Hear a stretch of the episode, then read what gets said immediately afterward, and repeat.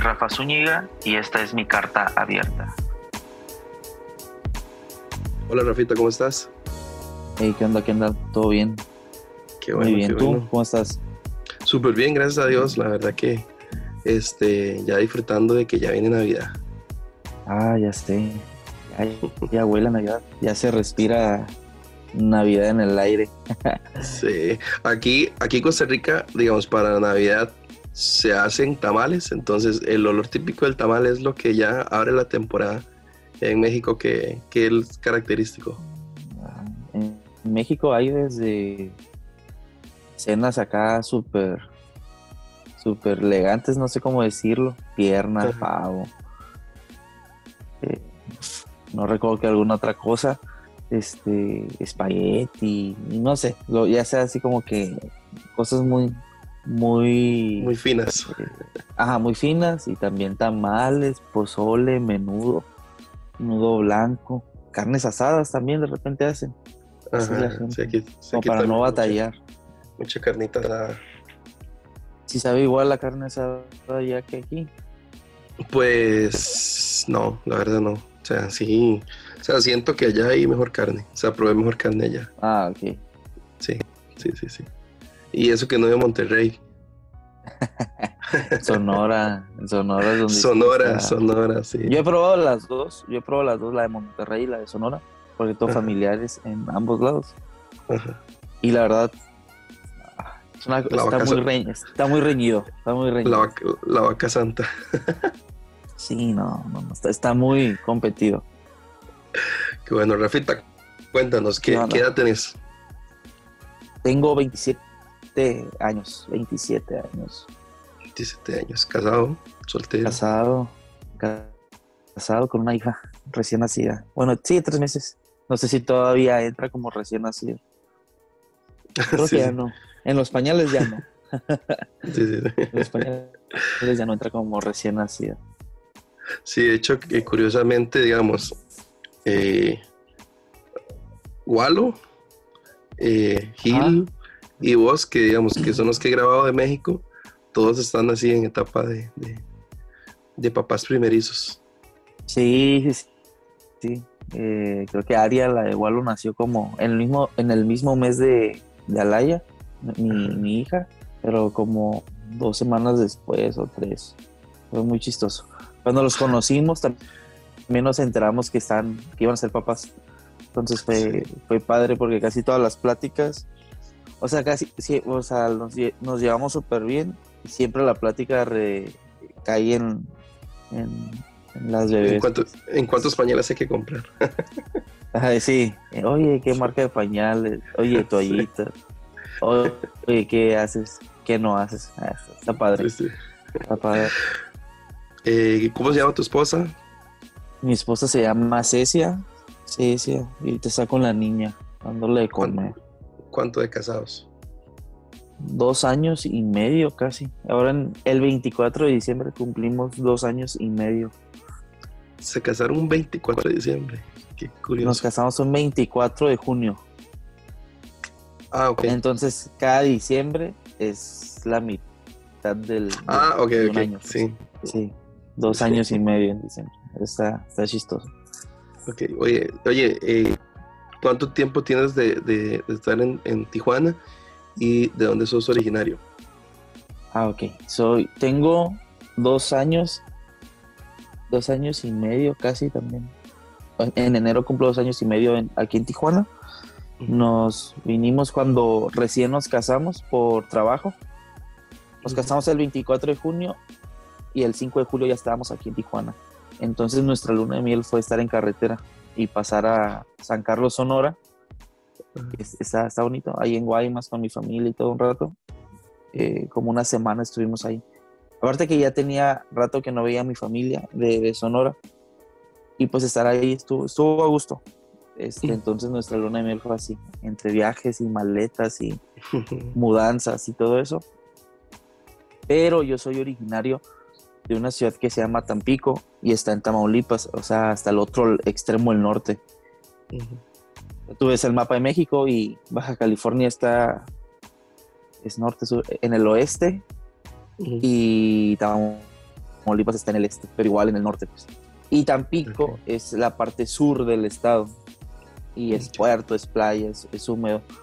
Y me gradué a los 23 de la carrera y cuando me gradué me fui a Guadalajara. Eso, fue como del 2015 al 2017. Y ahí fue donde conocí a Ceci. Nos casamos y ya nos vinimos para acá. Ella, es, de Guadalajara.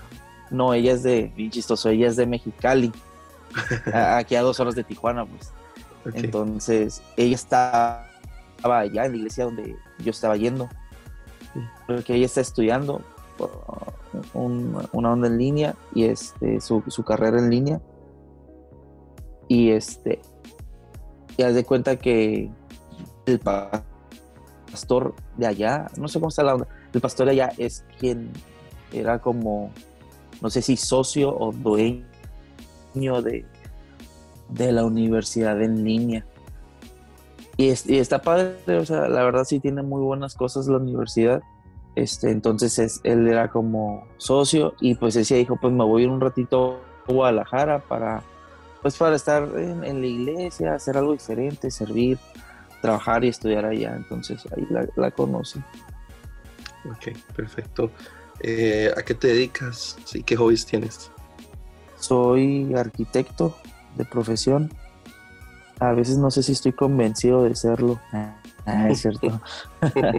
sí, a veces tengo mis dilemas con la carrera, pero soy arquitecto. Es, es profesión muy bonita, a veces muy, muy matada, muy, muy pesada, a veces mucho trabajo, a veces nada de trabajo, este, pero, pero es bonito, es, es bonita la carrera. Y hobbies, ¿qué hobbies tengo?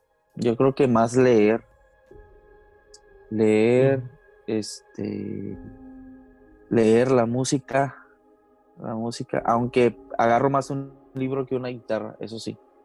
No, casi no agarro la guitarra así últimamente. Como que llego a la casa y es pues ya estar con la niña, con Cecia, como trabajo a tiempo completo, de, 9 a 6, entonces no siempre me da tiempo. Y no sé qué, no, no recuerdo qué más cosas son. Me gusta Netflix, Netflix.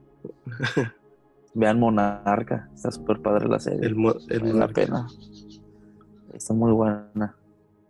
Oye, este, para los que no saben, Rafa Zúñiga tiene un podcast que se llama La Colina de Marte. Eh, ¿qué, te motivó a abrir el podcast y, cuál es el fin de, tu podcast? A ver, ¿qué me motivó a, abrir el podcast? Creo que me, pasó, un, yo, tenía un blog, o sea, yo escribía y todavía escribo, nada más, nada más que no he subido nada a mi blog, eh, así mensajes escritos, aunque ya estoy preparando uno para, para, cierre de año. O sea, después de un año voy a subir uno nada más este año. Entonces, este va a ser como para volver a, empezar y a retomar esto de escribir. Y empecé en esto de los blogs como en el 2012. La verdad estaba bien, bien chico, tenía como 20 años. No, no es cierto, empecé mucho, mucho antes. Tenía como 18, 17. Y empecé con esto de los blogs porque yo deseaba como comunicar algo. Sí, fue como los 18, justo los 18, que, que, me empecé a meter más de lleno a estudiar la Biblia. A esa edad, como que descubrí algunos predicadores y dije, ah, que, necesito aprender cosas que no sé. Entonces yo empecé con los blogs, pero obviamente si lees un blog mío del 2012 a uno de ahorita, mm, o sea, es como si, no sé, como si estuviera escribiendo un niño, pues no, no, no sabía mucho ligar ideas, hacer transiciones o, escribir como que con más seriedad y profundidad. Entonces, eh, yo pienso que sí he tenido un avance muy, muy grande en eso escribir. Obviamente no soy el mejor escritor, pero, pero quiero, o sea, deseo escribir, o sea, seguir escribiendo mucho. Entonces ya estuve escribiendo como hasta el 2017 2018. sí, cuando empezó Conversaciones Descalzas, ahí fue cuando dije, ah, que, o sea, dije, está bien padre Conversaciones Descalzas. Para ese entonces yo todavía no sabía que, Esteban iba a ser mi pastor en el sentido de que no sabía si, si me iba a venir a Tijuana o no con Cecia. Entonces yo, entonces yo empecé a escuchar eh, este podcast de conversaciones descalzas y me, me, me, gustó. Y empecé a buscar más podcasts así como de teología y enseñanza bíblica. Y sí había, pero eran como predicaciones de, de, del domingo de ciertas iglesias. Pero aún así no eran muchas, eran, eran, eran muy contadas. Eran muy contados los podcasts que yo encontraba. Entonces yo ya traía como esa cosquillita de, ¿y si abro un podcast de teología, eh, enseñar Biblia, pasajes, así, eh, quizá mi perspectiva sobre cierto pasaje? No, no quiero decir que, que, lo que yo enseñe es, eh, es la única, no sé, aplicación o interpretación o iluminación. Entonces yo traía esa idea y, y vi que no había, honestamente vi que no había muchos podcasts y después empezó, como en octubre del año pasado, creo que empezó Armadillo. Para eso yo ya estaba armando lo del podcast. Yo ya había hablado con Esteban y le dije, oye, este, ¿qué te parece si abro un podcast de teología y Biblia? Más o menos te voy, te voy a decir, lo pensé un año, lo del podcast. Porque obviamente es como que dices, y si nadie me escucha, y si nadie me sigue, y si nadie le interesa lo que digo, o si a nadie le gusta lo que voy a decir, o si a nadie le gusta la forma en que lo voy a decir.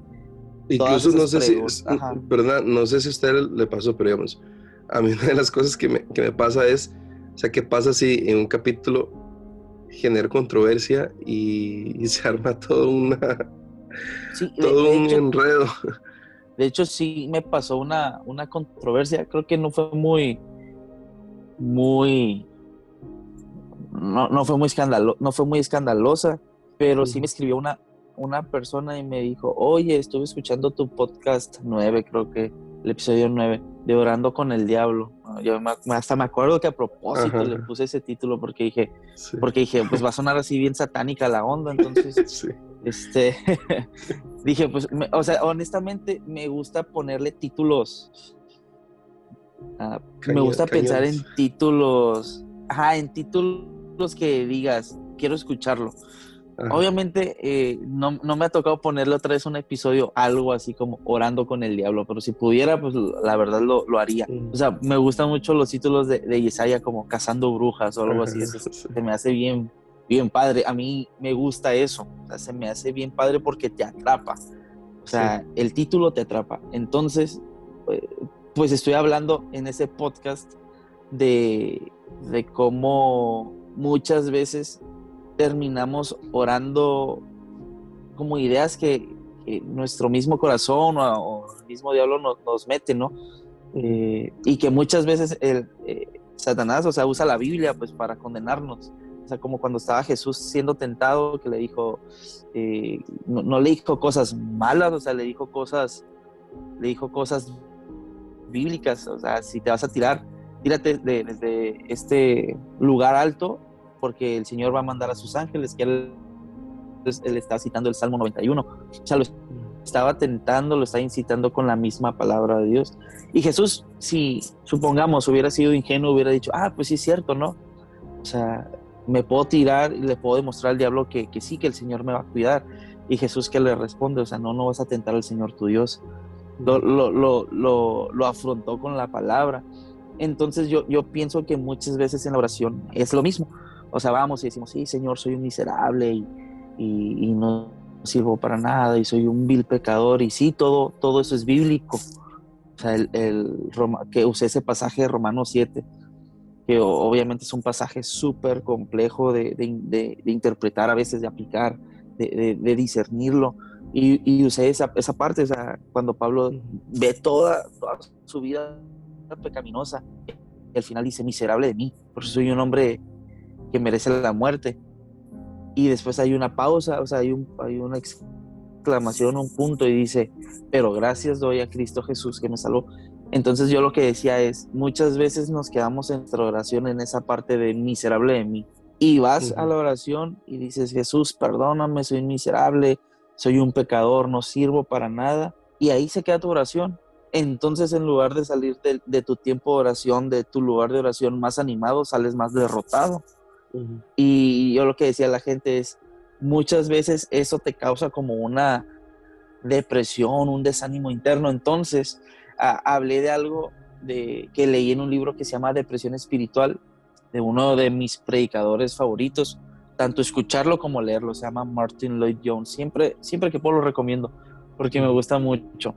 Este, entonces, él hablaba de esto, de, de la depresión espiritual, pero no como un, un caso clínico, sino como algo meramente espiritual. O sea, decía, muchas veces tú estás desanimado en tu caminar con Dios porque no sigues creyendo, o sea, sí eres pecador, pero te está faltando creer en que eres amado por Dios, aceptado por Dios. No, yo no estaba hablando de nada clínico, hasta lo, lo especifiqué en mi podcast de, yo sé que hay depresión eh, física, eh, psicológica, emocional, y dije, no estoy tocando tema de eso. O sea, lo especifiqué muy bien y una persona me dijo, oye, ¿sabes qué? Yo soy psicóloga, pero se ve que no sabes nada del tema.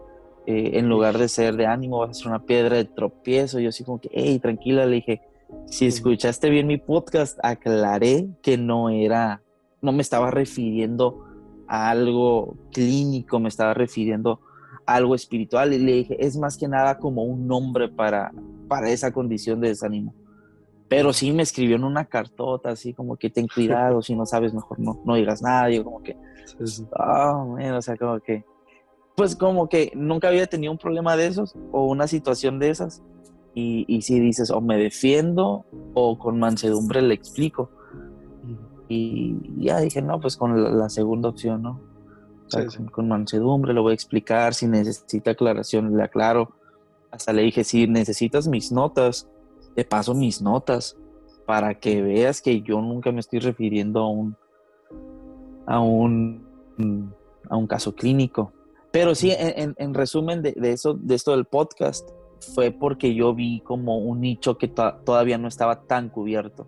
Entonces, cuando sale el de Yesaya, honestamente todavía no había tantos podcasts y yo empecé mi podcast en enero y ya, ya había uno que otro podcast, como el Búnker de, Rick y, algunos otros, pero como que con el apoyo de, un Esteban, de un, de Yesaya, este, como que pues obviamente, y ellos lo dicen, ¿no? O sea, ellos pudieron crecer mucho más y, pues fue ver un, nicho, una, necesidad, un faltante.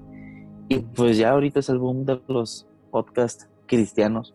Gracias a Dios, está, está muy chido esto y aparte que cada quien tiene una voz diferente, un pensamiento diferente, perspectivas súper diferentes. Cada quien está haciendo lo, pues, lo que Dios les ha dado para hacer. Y pues sí, súper padre también tener el apoyo de, de, pastores y personas. Y, y, la otra vez, fíjate que, bien curioso, porque vi un, vi un tweet de un pastor que decía, te decía algo así como, o sea, bueno, no, más, bien vi como una historia y un tweet de dos pastores diferentes, así como, como diciendo, o sea, gente que quiere hablar y no ha construido una vida, mejor como guarden silencio y cuando tengan algo que hablar lo dicen. Y otra persona como diciendo, gente enseñando eh, eh, fuera de tiempo, cuando Dios no les ha dado la capacidad para enseñar o para hablar algo. Así como que mejor no lo hagan. Es como que... Ah, sí, yo o que, dije, qué desánimo, o sea, o sea, si tus pastores te están apoyando y, tienes el respaldo de gente y tus pastores confían en ti y, o sea, y, te lo aceptan, pues, como por qué no hacerlo, ¿no? O sea, no, no sé, honestamente no sé qué, cuál es la atención, pero... Y a veces incluso, sí, incluso, digamos, este, pienso que muchas veces hay gente que calla cosas que Dios ha puesto en sus corazones, tal vez por ese miedo a, no sé, es que si digo esto, o sea, voy a ser expuesto a que, a que pues esté mal. Y, y, o sea, no, está, no, no, hay nada de malo equivocarse.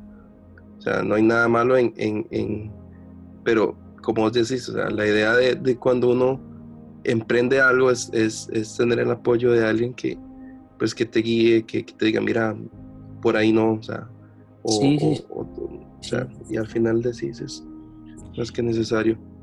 Sí, no, y, y es, bien fácil desanimarse cuando uno ve comentarios así, pues. Y, le iba a poner a uno en Twitter y que, y que si Dios sí lo ha llamado. Así como que.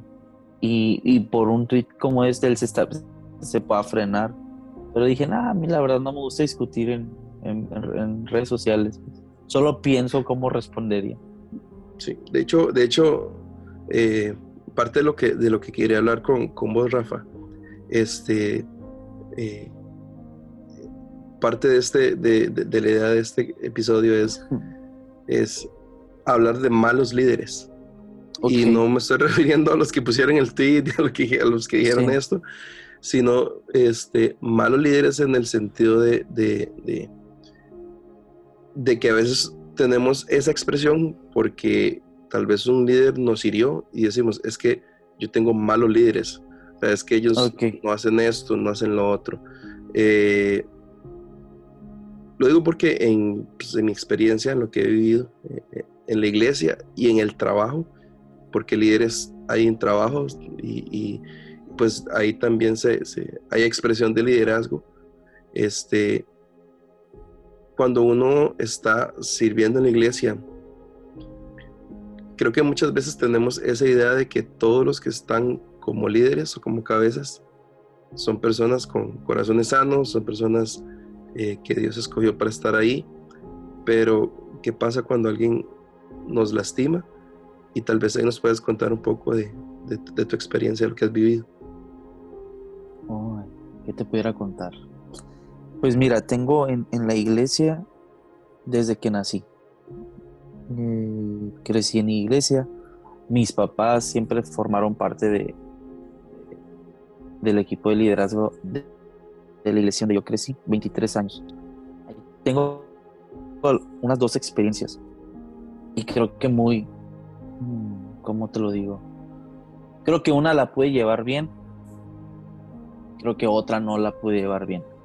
Mm. Y en una pienso que sí fue muy injusto, en la otra pienso que fue de, de ambos. Y tengo otra cuando estuve, estuve en Guadalajara obvia, ahorita con todas las personas, esas personas yo me llevo bien, o sea, no hay problemas, o sea, todo está sano, todo está bien. Son momentos de tensiones que yo creo suceden siempre en toda la iglesia. Ahora, pienso que la iglesia, y no es para desanimar a, nadie ni nada de, la iglesia, pero pues es como una casa, es, un, es como una casa. Yo siempre he pensado que las relaciones más difíciles son las familiares. A veces con tus hermanos, con tus papás, no sé, tíos, son las más difíciles. Una porque si se enojan, siempre van a estar ahí. No, no hay manera de, de zafarte y lo tienes que ver a la cara siempre, aunque traigas el enojo atorado tres meses, dos días, el tiempo que sea, las relaciones más difíciles son las familiares. Las de, pienso que las que son externas a tu familia no son tan, o sea, pienso que no son tan difíciles, porque yo he visto que la gente es como que me hizo algo, pues, ah, ahí muere la relación y ya, punto, me busco otros amigos. Pero tu familia no es, tu familia de sangre no es tan fácil hacer eso. Y obviamente te puedes entrar de muchos casos en donde dicen, no, no le hablo a mi hermano porque hizo esto y esto y esto y esto. No sé si te ha pasado con alguna familia así. ayer estuve escuchando una, una historia de una familia y es como que, no, con mi hermano sí, lo traigo atravesado por que permitió este tipo de cosas. Y es como que hay algo que no está bien. O sea, es, es difícil mantener una relación familiar. Ahora, piénsalo como la iglesia. Es gente externa a ti en sentido de quizá de sangre, pero espiritualmente es tu familia. Y a veces es tanto el tiempo que estás en la iglesia que en lugar de que muchas, o sea, depende cómo, cómo tú tengas la perspectiva para eso. Eh, que muchas veces, en lugar de verlo como una casa en donde quiero procurar un, bienestar espiritual y emocional y físico, se convierte en un campo de batalla. Y obviamente no, esto no está nada lejos de la realidad. La iglesia sí es, es, es, el, es el, cuerpo de Cristo, es, la novia de Jesús, es, eh, es la casa donde habita la presencia de Dios. Y no, no, solo, no hablo de cuatro paredes, hablo de, de nosotros ser la iglesia, pero obviamente llega, llega un punto en donde cada uno de nosotros llega a un lugar de cuatro paredes y tiene que convivir, tiene que trabajar y muchas veces se vuelve tan, tan difícil y sobre todo porque cada cabeza es un mundo. Cada cabeza tiene una manera de hacer las cosas, cada persona tiene una manera de ver las cosas, cada manera tiene una perspectiva muy diferente, entonces juntar eso se convierte, se hace algo difícil muchas veces. Y en lugar de, de, decir, ok, quiero tomar lo, bueno tuyo, lo bueno mío, y vamos a avanzar hacia adelante, se convierte en un, en un, en una competencia, ya no sana, eh, ¿sabes? Y, muchas veces los, los pleitos he visto que simplemente son porque piensa diferente a mí, hace las cosas diferentes a mí y no se resuelven. Y entonces comienzan los pleitos simplemente porque cada persona piensa totalmente distinto. Y no se demuestra como que, ah, es que pensó igual, diferente que yo y por eso nos peleamos, ¿no? O sea, ya sacas actitud después. En el sentido de que como tú piensas diferente a mí, yo actúo así contigo y muchas veces a mí no me ofende que tú pienses diferente a mí, me ofende cómo actúas tú conmigo. No sé si me estoy explicando con esto. Entonces, eso es lo que muchas veces ocasiona ocasiona estas tensiones en, la iglesia. Obviamente también hay muchas cosas que a veces son externas a pensamientos, este, como favoritismos, eh, pues simplemente decido así de que no te quiero, no te necesito a ti, necesito, necesito a esta otra persona o prefiero a esta otra persona, algo parecido a lo que tú hablaste eh, en tu primer episodio, como de favoritismo en la iglesia. Me ha tocado verlo, honestamente no es algo que me espante, yo creo que para los que son nuevos pesaría más, pero pues ya cuando estás bien centrado, sabes que, esto no es, no es para nosotros, se trata de Cristo Jesús. Pero tengo dos experiencias que creo que son las que más me, hayan, me han ayudado y creo que una la platiqué en colectivo, otra no la he platicado en colectivo nunca. No, no sé por qué ahorita, ahorita me acuerdo de, me acordé de, de esa experiencia. Y una experiencia fue directamente así con una persona como de, una posición muy alta en, la iglesia donde estaba. Y yo recuerdo que yo estaba en la alabanza, muchos años estuve en la alabanza, eh, pues hasta la fecha, ¿no?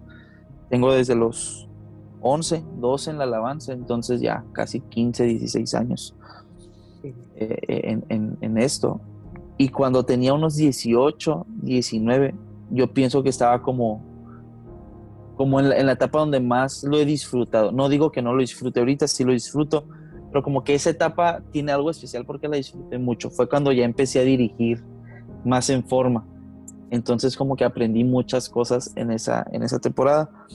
Pero para eso yo ya, yo ya tenía seis años sirviendo. Entonces eh, llegó una persona fue, eh, extranjera y se ganó el favor de todos. O sea, como de esas personas que llegan y a todo el mundo le cae bien y todo el mundo lo quiere así en cuestión de horas. No sé si te ha tocado. Sí, sí, sí, sí. Y, de repente la, líder de alabanza, que fue, ese es otra, otra, otro ejemplo de lo que me pasó, eh, me dice, yo había estado en la guitarra toda mi vida. Y en ese entonces yo peleaba por ser guitarrista. Ahora, yo estaba muy desubicado también en algunas cosas. Entonces, eh, yo, yo, llevaba siendo el guitarrista seis años. Para ese entonces, como mis 18, yo empecé a viajar también con otros amigos, empecé a salir a otras ciudades, empecé a ir a iglesias, iglesias grandes, iglesias pequeñas. Entonces yo tenía que, que, salir. Eh, ahorita te, voy a relacionar todo esto que te estoy diciendo con la otra experiencia. Pero yo era el guitarrista, pues era el guitarrista, eh, me estaba, pues prácticamente me estaba yendo bien, ¿no? Eh, y llega la líder de alabanza y me dice, ¿sabes qué? Es que llegó esta persona, él, eh, de, ahora en adelante él va a ser el guitarrista y tú te vas a enfocar en el bajo. Y yo, pero no soy bajista. No, sí, ya sé que no eres bajista, pero pues te ocupamos en el bajo, no hay nadie más que quiera hacerlo y pues tú lo vas a hacer. yo sí que, pero yo tampoco quiero hacerlo, o sea, no, no me interesa ser el bajista llevo toda mi vida aquí siendo la guitarra principal. Y me dijo, sí, pero pues ya se acabó, o sea, vas a ser bajista. Ese fue el, con esa persona fue como que dije, oye, qué justo se me hace. Y, y ya, pues me tuve que acoplar el bajo unos cuantos meses o más de un año, no me acuerdo. Y para mí no me gustaba el bajo. Después el, el líder de alabanza principal me dice, quiero que toques el bajo. Y luego llego a Ancla y me dicen, queremos que toques el bajo. Entonces me quedé en el bajo. No soy, bajista, sigo sin ser bajista, pero me quedé en el bajo. es bien chistoso porque ahorita lo disfruto un montón, pero, pero realmente no, no soy bajista. En su momento yo quería ser guitarrista. No, o sea, no, no, de verdad peleaba por ser guitarrista. Total, que se compró una guitarra para la iglesia, una por Paul Red Smith, de esas guitarras así súper padres, eh, muy Y, era para la iglesia, entonces cuando a mí me tocaba tocar la guitarra, pues yo tenía la confianza como de, hey, pues voy a ocupar, quiero ocupar la guitarra, si yo quería, ¿no? Total, que una vez fui con, la, con esta persona de, de posición muy alta en la iglesia y le dije, ¿puedo usar la guitarra? Y me dijo, sí, bueno, dice, se la compré a esta persona, esta persona que, que, digamos, me quitó el lugar de guitarrista. Ve y pídesela a él. Yo así como que, pero ¿por qué se la voy a pedir a él si no es de él? O sea, es para la iglesia. Y eso, eso fue como que para mí fue una humillación súper grande, así como que, ¿por qué yo tengo que pedir esta, esta guitarra a esta persona?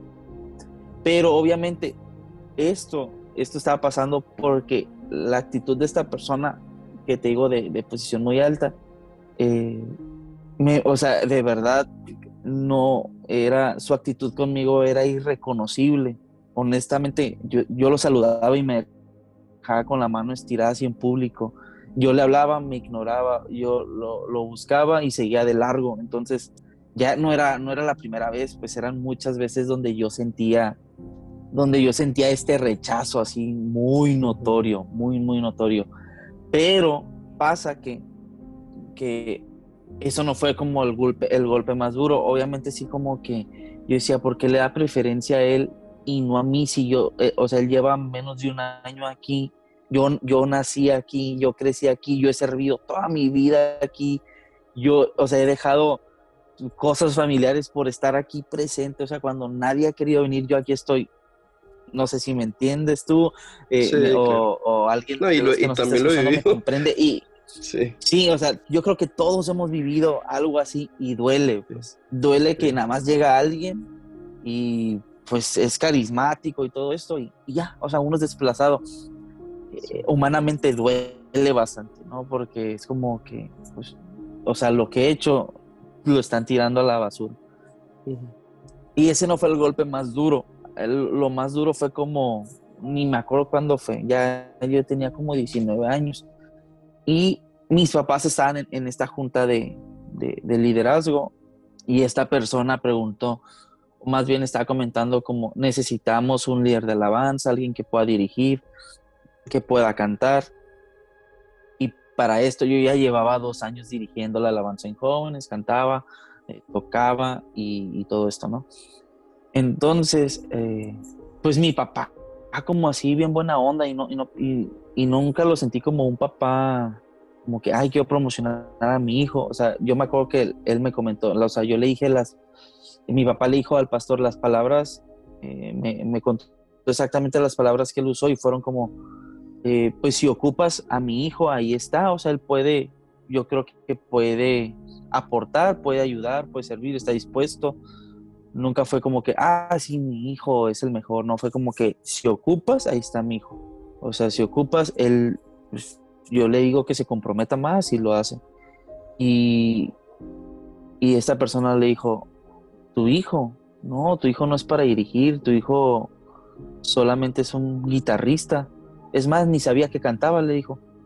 Y mis papás pasaron como un mes y medio para que me dijeran eso porque yo, o sea, habían hablado conmigo otras personas como que, hey, ¿qué onda, Tanar? Yo creo que vas a, tener el liderazgo de, de, esta parte de la alabanza, no sé. Y, pues uno se emociona a esa edad, como que es bien inmaduro, ¿no? es como que, ah, ya puedo ser líder, no sé, a los 20 años o algo así. Y cuando me, me, dijeron mis papás, porque yo estaba hablando con mis papás, no, sé que me han comentado esto, no sé. Y me dijo, y fue que me dijeron, ¿sabes qué? Quítate esa de la cabeza porque no va a pasar así. Eh, esa persona que era el pastor, dijo que no, o sea, que ni siquiera sabía que tú cantabas. O sea, ni, como que ni, ni siquiera se había dado cuenta que, que tú servías, porque como que le dijo así como que, él está en la alabanza. Así como que, y dije, pues tengo como 10 años aquí. Hello, ¿qué onda? Y obviamente esa, esa tarde cuando yo supe, y mis papás no me lo dijeron malintencionado, o fue como que, hijo, pues perdona, o sea, perdona, ama, honra, sirve, no importa si nadie te ve, no, no, no, es lo de menos, no pasa nada, no necesitas estar en una posición para servir a Dios, pero obviamente en cuanto yo supe me fui a la sala y lloré, lloré mucho, lloré, lloré bastante, me pesó mucho. Y una de esas noches, ya después de haber llorado muchas veces, porque pues a tu corta edad, pues sí es un golpe duro, pienso yo, como sentir el rechazo de, de alguien que te ha visto crecer, pues sobre todo, de alguien que te ha visto crecer. obviamente esto que yo cuento, nunca se lo he contado, digo, ahorita pues ya lo van a escuchar más personas, ¿no? Pero se lo he contado a colectivos, pero nunca a gente de, de, la iglesia donde crecí, porque obviamente es mi perspectiva, pues fue mi experiencia, no es algo que ellos hayan visto notoriamente. Es y, y, pues la gente puede decir, nada, no, no, son tus ideas, ¿no? Siempre he pensado eso, entonces como que ahorita lo cuento porque pues ya, ni estoy allá, ni nada así. Honro, honro mucho eh, eh, la casa donde yo crecí, eso sí lo quiero aclarar la honro mucho, eh, aprendí, yo creo que todas mis bases doctrinales ahí las tengo, crecí, me divertí, no sé, una muy bonita infancia, pero fue una experiencia en ese momento difícil, difícil, en, ese año, como los 18, 19.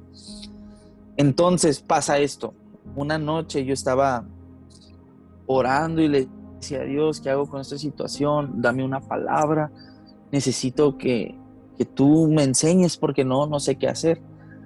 Ah, entonces abrí mi Biblia, no, no fue como, como, que abrí mi Biblia en donde cayera, simplemente me tocaba leer ese, ese capítulo que era Mateo 5 y al final, y ya los últimos versículos, Mateo 5 dice, eh, es el sermón del monte y Jesús les dice, eh, ustedes han, leído que dice ojo por ojo, diente por diente, pero yo les digo, amen a sus enemigos, bendigan a sus enemigos, oren por sus enemigos, y, todo esto, que es obviamente contracultura a lo que vivimos hoy en día, ¿no? O sea, es como que a tu enemigo lo odias y Jesús está diciendo al que tiene algo contra ti, ámalo.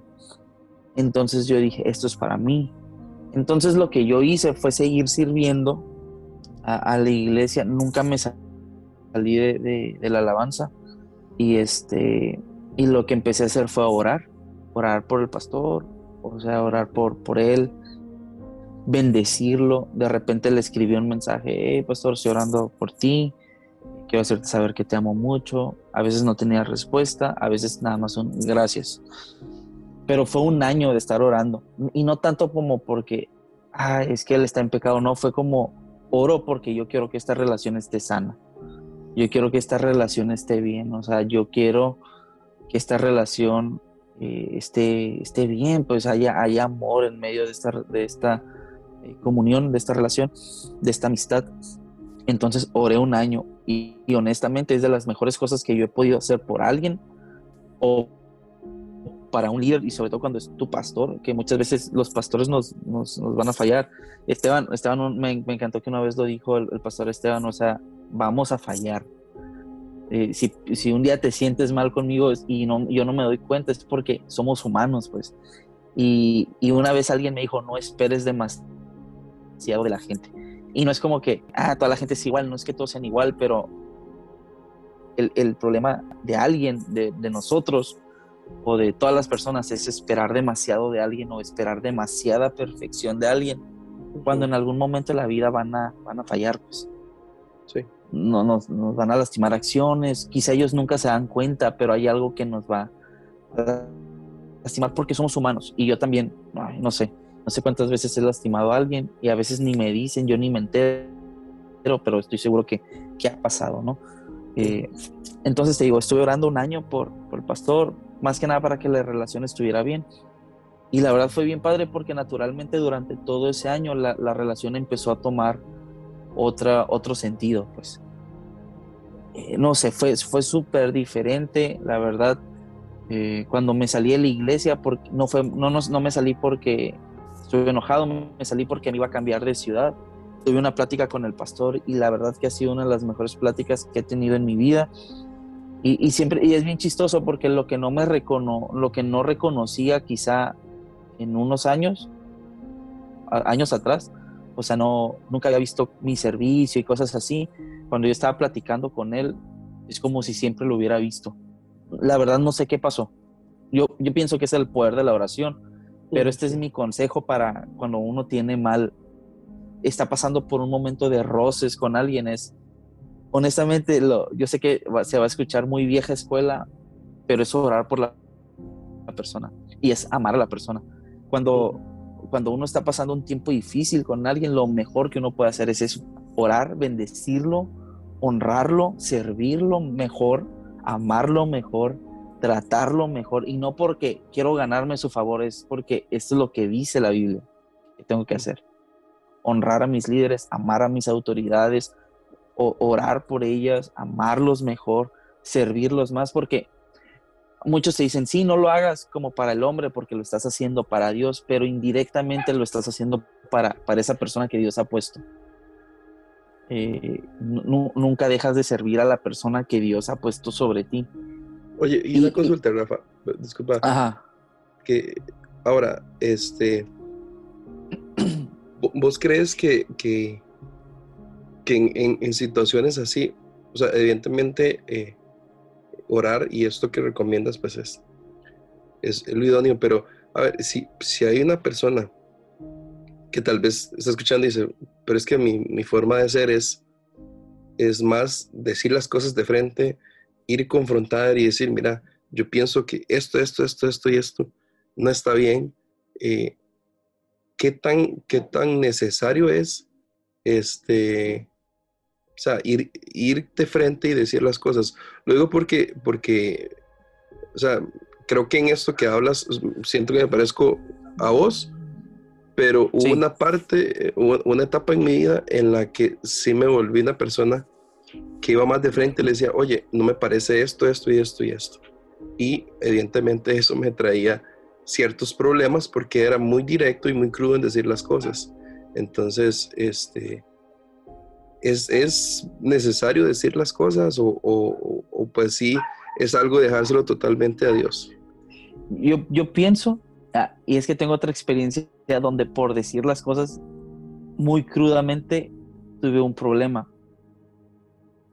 Este, pero digo, como que en muchas ocasiones he actuado como que con esa prudencia y en otras ocasiones se me ha ido la boca. Digo, no es como que como que a veces no sé, es como, es muy complejo, pero, o no complejo, muchas veces es, soy muy arrebatado. O sea, tú me ves tranquilo y todo, y, y como, no sé, tú, honestamente la gente que me ve es como que, ah, es muy tranquilo. Ya en confianza ya soy un relajo, ¿no? Pero, pero este, eh, la verdad mi manera de, ser es, siempre ha sido ser muy tranquilo. Eh, como que trato de, de, no decir tantas cosas cuando veo un problema. Yo no soy mucho de... Antes no era mucho de confrontar, ahora sí lo hago más y no lo hago tanto, o sea, lo hago más que antes, pues, pero no lo hago tanto tampoco. Este, pero yo pienso que en el confrontar depende de dos cosas, la cultura de la iglesia.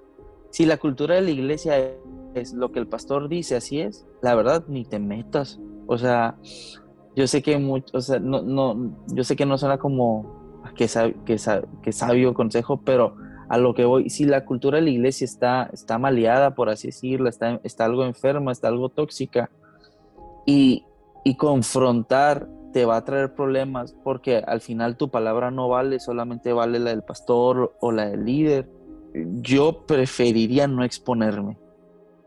Porque como como dicen en los juzgados, todo lo que usted diga, pues puede ser usado en su contra. Y me ha pasado, me, ha tocado verlo. Me ha tocado verlo que, que conozco a gente que va y confronta a, ciertas personas y la verdad les sale contraproducente, humanamente hablando, ¿no? Que luego la persona fue y, y, y volteó las palabras de la persona que lo confrontó. Y la verdad, en lugar de, de, de, ser un problema pequeño, se hace más grande. Entonces, todo depende de, depende de eso y depende de la actitud con la que vayas y, de la actitud de la, de, con la que la otra persona esté dispuesta a platicar. Si no hay buena actitud en ti o en mí y no hay, y no hay una, no sé cómo se dice, receptividad o, una actitud de, que sí estoy recibiendo lo que me dices con, con, con un buen corazón, si no hay esas actitudes, de verdad no va a funcionar.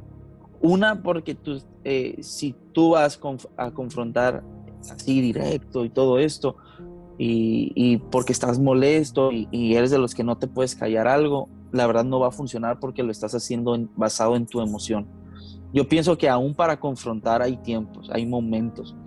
Esta, creo que soy un episodio, eh, creo que fue el 4 en, mi podcast, que se llama Espera, Espera, porque es como Jacob eh, y Labán eh, terminan sus, sus problemas Ahora, esto para mí sí ha sido clave en muchas... Ahí tengo dos pasajes que son claves para mí a la hora de, problemas. Uno es este, porque dice que, Jacob no hizo nada para defenderse, simplemente escapó, pues. Y, pienso que a veces es válido intentar huir de la situación, porque esto no, a veces nos sobrepasa humanamente un problema y como que, ¿sabes que Ya no quiero saber nada. No, no te voy a decir nada tampoco, pero no quiero saber nada ya de la situación y a, veces pues nos pasa que queremos huir. Dice que Jacob huye de Labán, se va con toda su familia. Habían pasado 14 años y, Jacob con muchos, o sea, con un muy mal trato de un liderazgo como el de Labán, en donde Labán le había cambiado el salario, dice que día y noche trabajaba, si una oveja, si una oveja de Labán se moría, se la cobraba Jacob en lugar de él decir, ok, es, es, mi, es mi negocio yo repongo lo mío, ¿no? Entonces se lo, se lo cobraban a Jacob y Jacob en lugar de, tener un mejor sueldo, pues, pues lo perdía, ¿no? Entonces Jacob empezó a tener muchos, muchos muy malos tratos de, por parte de Labán. Y lo que él hace es intentar, eh, huye, se va con su familia porque ahora Jacob tenía la intención de ser el proveedor principal y de trabajar para su familia. Y pasa que Labán se da cuenta que Jacob huye y, y Labán lo que quería hacer era, era irse a meter un problema con él era confrontarlo, pero creo que era como que golpearlo y cosas así. Tenía mucho enojo, pues. Entonces dice que, que Labán mientras estaba dormido, el Señor le habló y le dijo, hey, ni te atrevas a tocar a Jacob. No lo toques, o sea, ni le hagas nada. ¿Quién fue el que llevó el término a paz ahí? Que fue el Señor, fue, fue Dios. Jacob no lo confrontó hasta que Labán vino a a él y Labán le pregunta, ¿qué te hice para que huyeras de mí? Entonces Jacob le comenta todo. Y yo pienso que muchas veces el Señor dirige los corazones de la persona que te ofendió o dirige tu corazón también para que tú puedas hacerlo en paz. Y siempre he pensado esto, nunca te salgas de un lugar si las cosas no están en paz. Es lo peor que puede pasar. Si tú te sales de una iglesia, de una organización, de un movimiento molesto porque no estás de acuerdo con cómo hicieron las cosas, la verdad, eh, una, revela como la inmadurez de nuestro corazón para solucionar las cosas. Y dos, es salirte mal, pues mejor salte en paz, porque dice la Biblia, a paz nos llamó Dios. A paz nos llamó Dios. Y eso es algo que siempre he tenido en mente cuando yo a veces me siento molesto, Cecilia me lo, me lo recuerda y me dice, hey, recuerda que a paz te llamó Dios, no te, no te llamó a estar en pleito con alguien. Y lo otro que yo tengo en mente es el ejemplo de Jesús, cuando está ante Pilato y que, y que Pilato lo empieza a cuestionar, a cuestionar y dice que Jesús no abrió su boca. Cuando te vas a Primera de Pedro, en el segundo capítulo, Pedro está diciendo, Jesús nos, nos, dejó ejemplo para que lo siguiéramos. Y dice, como un cordero fue llevado al matadero y no abrió su boca. O sea, dice, nunca abrió su boca ante las personas que lo acusaban, que lo maltrataban, que lo estaban haciendo daño, de los que se estaban burlando. Entonces, siempre he traído ese versículo en mente. O como, ok, alguien te hace algo, eh, guárdate, eh, mantén la boca cerrada, no lo hagas grande. Eh, no siempre es confrontar la primera porque como tú dices, a veces te trae problemas, es como esperar el tiempo, si un día se soluciona bien, o, mejor dicho, si un día hay oportunidad de hablar está bien, si no, guárdatelo. Y, y, como decía Pedro también, dice, sino que Jesús le dejó todo a Dios en sus manos, porque eh, Dios puede, es, ¿cómo lo dice? Como Dios es un juez justo, o sea, él, lleva, él sabe todo, pues, él está consciente de todo, no es como que injusto y, te va a tratar mal a ti por algo que quizá tú estás sufriendo. Entonces yo tengo siempre estos dos, dos ejemplos en mi mente.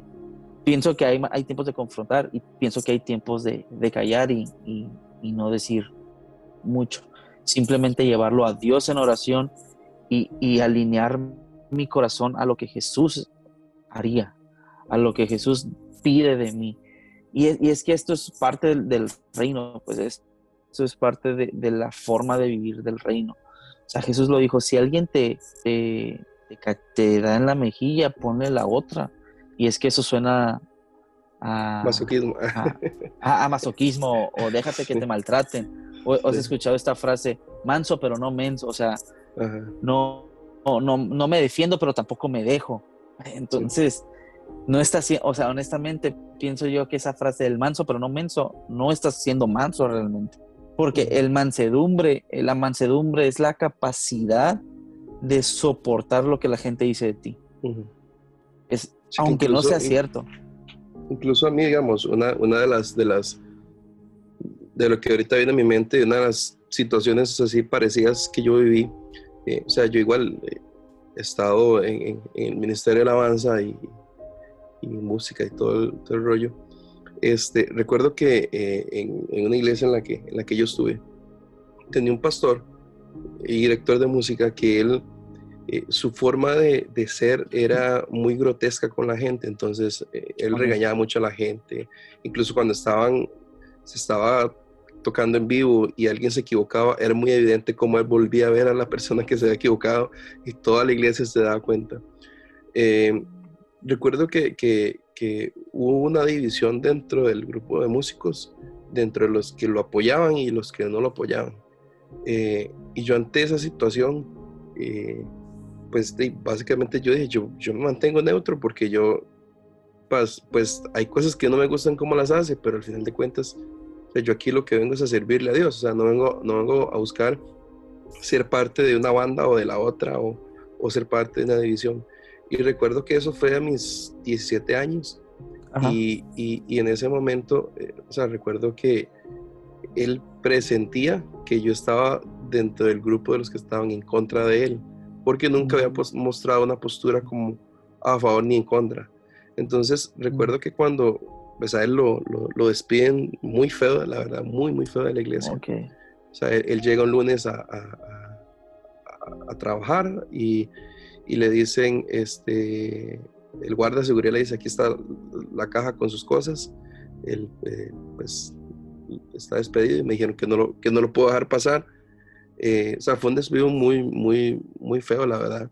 Recuerdo que cuando él, él se va este, y empieza a trabajar, yo en ese entonces pues, estaba en una empresa, y resulta que él llega eh, como proveedora a mi trabajo. Nos topamos, hey, ¿cómo está? Y me cuenta y todo pues transparente. Y creo que hasta ese día él se dio cuenta que yo nunca estuve en contra de él. Y las veces que él llegaba a la empresa siempre llevábamos una, pues, una amistad ahí, eh, pues buena, una buena relación. Recuerdo que, que, pues sí, durante mucho tiempo yo oraba, yo le decía a Dios, o sea, yo, yo, mi corazón no quiere, no quiere estar este, pensando de que él es un buen o un mal líder. O sea, yo, yo simplemente eh, vengo aquí a servirte Recuerdo que, que, incluso una de las cosas más que me han marcado, eh, recuerdo que un día yo, me, yo me, me quiebro el codo, me ponen yeso y estoy aproximadamente un mes con el, con el, con el yeso y cuando yo llego a que me quiten el yeso, me topo a la cuñada de él este, llorando en el, en el, hospital y yo, hey, ¿cómo estás? ¿Qué pasó? ¿Por qué estás llorando? Entonces me dice, oye, ¿no sabes lo que le pasó a, a esta persona. Y yo, no, mira, no, no sé, no sé nada. A la, a la persona que habían corrido feo. Ajá, al que era, al que era mi, mi ah, pastor. Entonces me le digo yo, no, no, no sé qué, qué pasó. Me dice, es que eh, él, él, tiene cáncer de estómago y está, y está agonizando. Cuando ella me dijo, me dijo eso, o sea, yo dije, uff, o sea, yo, y yo estaba en la fila esperando para que me quitaran el, el, el, yeso. Este, y yo digo, pues voy a ir a verlo. ¿Dónde está? Me dice, ya está en el tercer piso. Resulta que yo entro, este, y en el momento que yo entro, la, la esposa me ve, la esposa era la encargada del coro, entonces me ve, qué bien, me, saluda, gracias por venir, todo. Y en eso que estamos ahí, ella me está contando, está llorando y todo. Viene uno de los, de los, de los, de los muchachos y dice, eh, ya dejó de respirar. Entonces en ese momento, o sea, todos corren hacia, hacia, hacia el cuarto. Sí, o sea, o sea, corremos todos hacia el cuarto y, o sea, y lo pude ver en su lecho de muerte. Eh, fue algo que a mí me, me, golpeó mucho porque muchas veces yo recuerdo que yo decía, eh, cuando yo veía que él maltrataba a la gente, yo le decía a Dios, si, en algún momento usted me permite ser pastor o se me permite ser líder, yo no quiero ser como él. Yo no quiero hacer las cosas que él hacía o cómo trataba a la gente. O sea, eso siempre me quedó eh, eh, clavado. Y cuando, cuando sucede esto así tan, tan, tan extraño, o sea, eh, que, que, es de, esta forma así, yo dije, o sea, a mí me impactó mucho. O sea, estuve en el funeral de él y todo. Y, y, y siento que hasta ese momento yo dije, yo tomé la decisión correcta de no señalar, ni juzgar, ni criticar a la persona que Dios tenía en ese momento como líder. Si estaba haciendo las cosas bien, si estaba haciendo las cosas mal, no era, no era mi, no era mi, mi, mi responsabilidad este, juzgar, porque al final de cuentas, o sea, al final de cuentas esto a nosotros no nos corresponde juzgar si son buenos o malos líderes. Sí, sí, exactamente. Eh, yo creo que Dios es quien, eh, quien se encarga de eso. ¿no? O sea, hay, hay, un Saúl con David. Y, me encanta. obviamente, las palabras de David son, no toquen al ungido del Señor. Pero si tú lo quieres ver así, David, eh, digo, Saúl ya no estaba ungido porque dice, ya dice que años antes el Espíritu de Dios ya se había apartado de él. Y es más, Saúl tenía un espíritu um, demoníaco, por así decirlo, que lo estuviera atacando a diario. Entonces la presencia del Espíritu Santo ya no estaba con él, ni siquiera escuchaba la voz de Dios, ni siquiera Dios lo escuchaba, o sea, e-, era algo súper duro con Saúl por su desobediencia. Pero me encanta el corazón de David, que es un corazón de honra. Aun cuando no merece la honra, David estaba dando la honra a la persona que Dios en su momento había puesto. Y, esta otra cosa me encanta David, que nunca se brincó el, los, el, tiempo de Dios para él para ser rey. Él sabía que iba a ser rey. O sea, David ya, David ya lo habían ungido muchos años antes para ser rey. Aproximadamente, creo que David entró a, los 30 años al, al, trono y David fue ungido como a los 17. Entonces David ya tenía 13 años sabiendo cuál era su propósito de la vida. Y muchas veces pasa esto en la iglesia con líderes, que muchas veces nos atrevemos a decir, si yo fuera el líder de tal ministerio, yo lo pudiera hacer mejor. Sí. O me ha tocado ver gente que se esfuerza por sacar a la gente de la posición donde están para quedarse con el puesto. No debería pasar esto en la iglesia. Obviamente esto no es algo que debería pasar porque no es el no es lo que Dios nos enseña en su palabra. No es eh, esto, es, esto es anarquía, pues esto no es sumisión a la autoridad puesta por Dios. Y, esto es súper peligroso cuando alguien en su corazón trae la idea de yo voy a ser líder y, me lo han dicho, o tengo la madera, o, o, tengo a mi séquito, a mi grupo de personas que me dicen tú, tú, tú, tú vas a ser el mejor líder que él. Y te esfuerzas, porque de verdad me ha tocado verlo y esas, y yo sí te voy a decir, o sea, mi opinión, a esas personas yo no les confiaría mi, no les daría mi corazón, pues. Porque así como pueden quitar a alguien arriba de ellos, imagínate con los de abajo.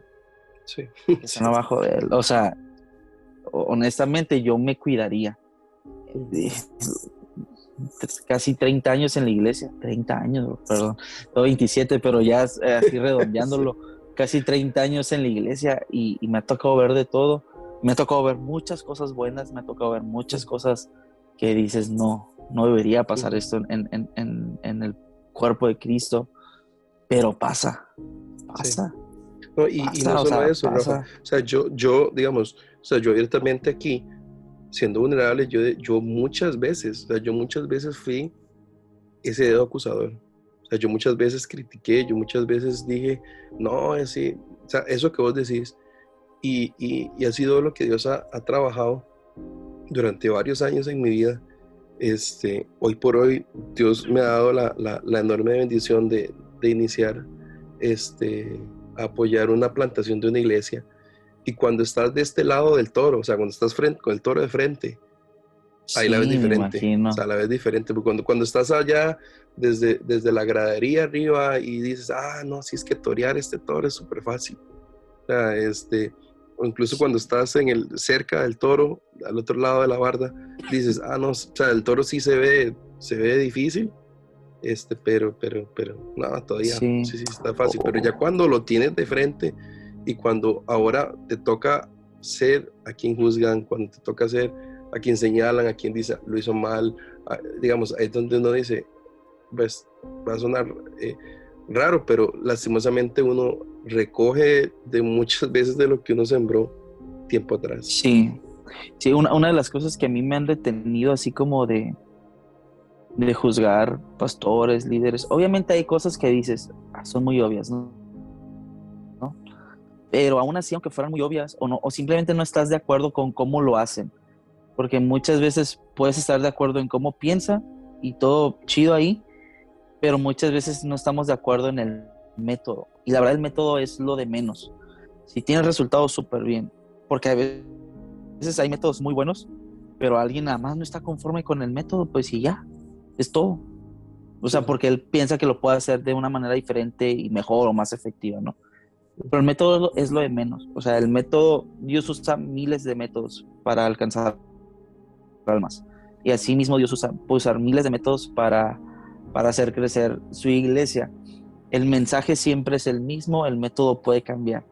Entonces, lo, lo que yo he visto es esto, o sea, muchas, muchas veces las personas se enojan con, con la forma en que las personas o los líderes o los pastores hacen las cosas. Y si algo a mí me ha detenido de, muchas veces así como criticar, o cuando alguien viene y me dice, no, es que se pasa esta persona, o el pastor, o, está pasando esto en mi iglesia, así como que, hey, ora por tu pastor, anímalo, o sea, bendícelo, eh, acércate con él, pregúntale cómo está, y a veces yo sé que existe como ese miedo acercarnos con el pastor y decirle, hey, ¿qué onda? ¿Cómo estás? Porque o sea, como diciendo, ah, el pastor no me va a confiar nada a mí, o este líder no me va a confiar nada a mí. O sea, de qué man, o sea, de la nada llegué yo y quiero preguntar cómo está. Porque pienso que hay cosas que, o sea, cargan, o sea, los, imagínate la carga que tiene un pastor principal, o sea, es, increíble, es grande, es pesada, es su familia, o sea, es primero su familia, más, que nada primero él, ¿no? O sea, luego uno, uno ya trae sus propias luchas internas.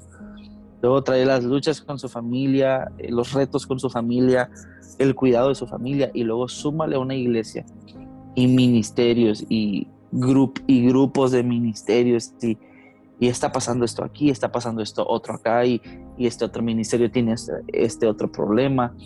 Y luego gente de afuera de la iglesia pidiendo consejería, pidiendo ayuda. Eso es una carga enorme. Entonces, saber este tipo de cosas, saber que el trabajo del pastor no es fácil, sino que muchos lo han dicho, es como el trabajo más pesado por encima de un empresario, el, ser pastor es mucho más pesado. Este, eso me cuida o a veces me, frena de, soltar una crítica o de soltar un juicio. Eh, cuando alguien me dice, ¿estás de acuerdo con esto? Pues, pues, a quien lo puede hacer como quiera. O sea, como diciendo, ya, no, no te afanes por eso. Eh, o, sea, imagínate, es, es toda la carga que ellos reciben, las críticas que ellos saben y reciben, más las críticas que reciben y que ellos no saben, pues. Hay mucha gente que critica fácil, tan a la ligera, y los pastores ni en cuenta. Pero aún así, esas críticas son una, son, son un, producen un efecto malo pues en la persona.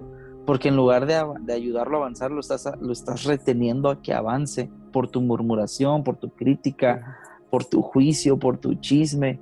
Y eso no ayuda, pues. Honestamente, la crítica a los líderes no ayuda. Este, estaba tratando de recordar algo, ahorita se me fue la mente. Lo malo que esto es así es grabado en vivo, entonces, este, ah, se, me fue, se me fue lo que, lo que, otra cosa que te iba a decir. Pero sí, o sea, siempre estar conscientes del trabajo que Dios les ha dado, del llamado que Dios les ha puesto en sus manos. Ah, sí, ya, ya me acordé que iba a decir. Hace muchos años, y esto cambió mucho mi perspectiva, como a mi mente en, todo esto de con los líderes. Hace muchos años leí un, un blog de John Piper y, era, y se llamaba así, Pastoreando a tu Pastor yo cuando lo leí dije, ¿cómo pastorear a mi pastor? O sea, si yo soy el discípulo, no soy el pastor, pues no estoy por encima de él. Y decía esto, o sea, tu pastor tiene muchas cargas, como para recibir comentarios negativos de ti, como para recibir críticas de ti. Lo mejor que puedes hacer es pastorear a tu pastor, pastorear su alma, su corazón. Y, es, y era esto, o muchas veces es acercarte con él y decirle, hey, ¿qué onda? ¿Cómo estás? ¿Puedo orar algo por ti, pastor? ¿Puedo, puedo ayudarte en algo? ¿Puedo servirte en algo? Es estar ahí y, la verdad que lo empecé a hacer con el, pastor, primer pastor de toda mi vida. Y, la verdad que, que, dio muy buenos efectos, o sea, dio muy buenos resultados. Lo vi y dije, órale, esto está bien padre. Porque otro de los consejos que daba John Piper era como, si tienes un número de celular o lo tienes en tus contactos, una vez a la semana mándale un versículo que Dios te haya hablado para él y escríbele algo y anímalo pastorealo, pastorealo con la palabra de Dios, porque él también necesita recordar las promesas de Dios, él también necesita recordar las verdades de Jesús. Y lo empecé a hacer una vez por semana, decía al pastor, mira, te mando este versículo, lo pensé en ti, estoy orando por ti. Y muchas veces el pastor me, respondía y me decía, ah, fíjate que justo Dios me estaba recordando esa promesa hoy. Me siento muy animado el día de hoy. Ah, eh, de verdad eso a mí me daba como que o sea, qué padre, o sea, qué, padre ser guiado por el Espíritu de Dios y animar a tu propio pastor y saber que él, que él sí está siendo animado.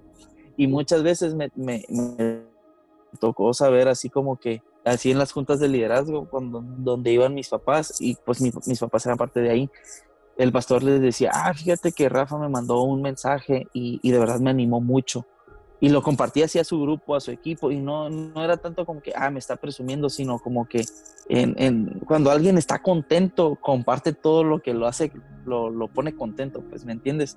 Entonces él, él, compartía eso como que, ah, fíjense que Rafa me, me mandó un, mensaje y, y, de verdad lo necesitaba, necesitaba ese ánimo.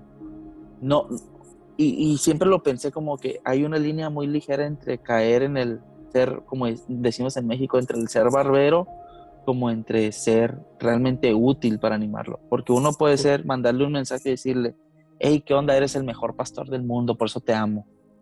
Entonces, muchos le van a decir eso. Es como que me lo puedes decir y sí, ya, todo el mundo me lo ha dicho. Y a veces uno no se siente así.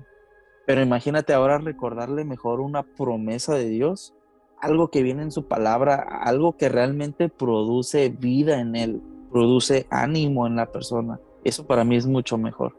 Y lo empecé a hacer, o sea, y de verdad que es así como que, ah, o sea, fue muy, muy gratificante ver resultados positivos en eso.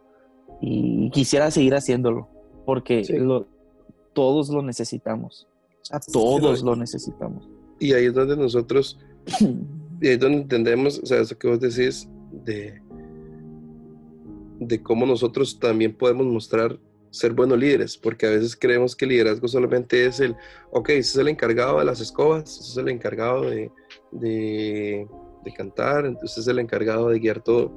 A veces se cree que, que liderazgo solamente es eh, estar al frente de, gente o liderazgo solamente es estar, estar ahí este, con un título que, que te acredita y, y, hay tanto trabajo por debajo, por detrás en las iglesias que, que de verdad que, que, son necesarios. Pero Rafita, de verdad, muchas gracias. Muchas gracias. No, a ti, muchas gracias. Por compartir todo esto. Este, como dicen ustedes allá, es oro puro. Espero que esto le, le, sirva a alguien. y, haberlo dicho de la mejor manera, ¿no? Sí, no, de verdad, y, muchas gracias por, abrir tu corazón. Este, a veces eh, ser una carta abierta no es tan fácil. Eh, sí, no, no es tan fácil. Pero... O sea, si te soy sincero, sí, batallé. o sea, aunque estaba hablando, dentro de mí estaba como que, y no quiero regarlo, no quiero fallar en algo, pero nada, pero muy, muy contento por lo que he podido aprender en estos años. Ah, nunca he sido un gurú de liderazgo, no me considero algo así. De hecho, me falta leer más de liderazgo y aplicar más de liderazgo, honestamente. Casi todo lo que sea de liderazgo es, eh, experimental, es experimental y y ver principios bíblicos y ya, digo, no, no, no, no he profundizado y quizás es algo en lo que tengo que mejorar, pero pienso, así como tú, o sea, y, un último consejo para todos, o sea, si tú ves algo en un líder, eh, obtén sabiduría de eso, en el sentido de que dice esto, los inteligentes aprenden de sus errores, los sabios aprenden de los errores de los demás. Y no a modo de juzgar el error de alguien, sino decir, ok, no le trajo buenos resultados, pues no lo hago yo tampoco. Y, y, pero tampoco quedarse en la crítica y, en el chisme, sino orar por la persona, orar por tu líder, estar ahí para apoyarlo, estar ahí para amarlo, para servirlo, para, para ayudarlo a crecer. Esto es de todos, pues el reino de Dios es, es, de Cristo primeramente, pero también somos llamados a participar de Él. Entonces tenemos la obligación de ayudar a otros que, que, fallan o que sienten que no están dando el ancho. Tenemos el llamado y la obligación a ayudarlos, a animarlos, a inspirarlos, a, a ser de apoyo. Eh, quejándonos no aportamos nada. Murmurando no aportamos nada, pero dando palabras de ánimo, a, haciendo acciones que ayuden a avanzar el, propósito y la visión que Dios le ha dado a cada persona, eso sí ayuda más que, una crítica y que eh, miles de palabras negativas. Entonces, pues muchas gracias, Kendall, por, por invitarme. Fue, ah, fue una experiencia padre estar aquí y hablar de cosas que no siempre hablo, o que no siempre hablo, o que nada más he hablado en colectivo. No, no siempre es fácil, pero de verdad, muchas, muchas gracias y espero que, que esto, que esta carta abierta sirva de inspiración para alguien. Dice que sí, Rafita, verdad que gracias a vos por, por tu tiempo. Y este era Rafa Zúñiga de Podcast La Colina de Mar.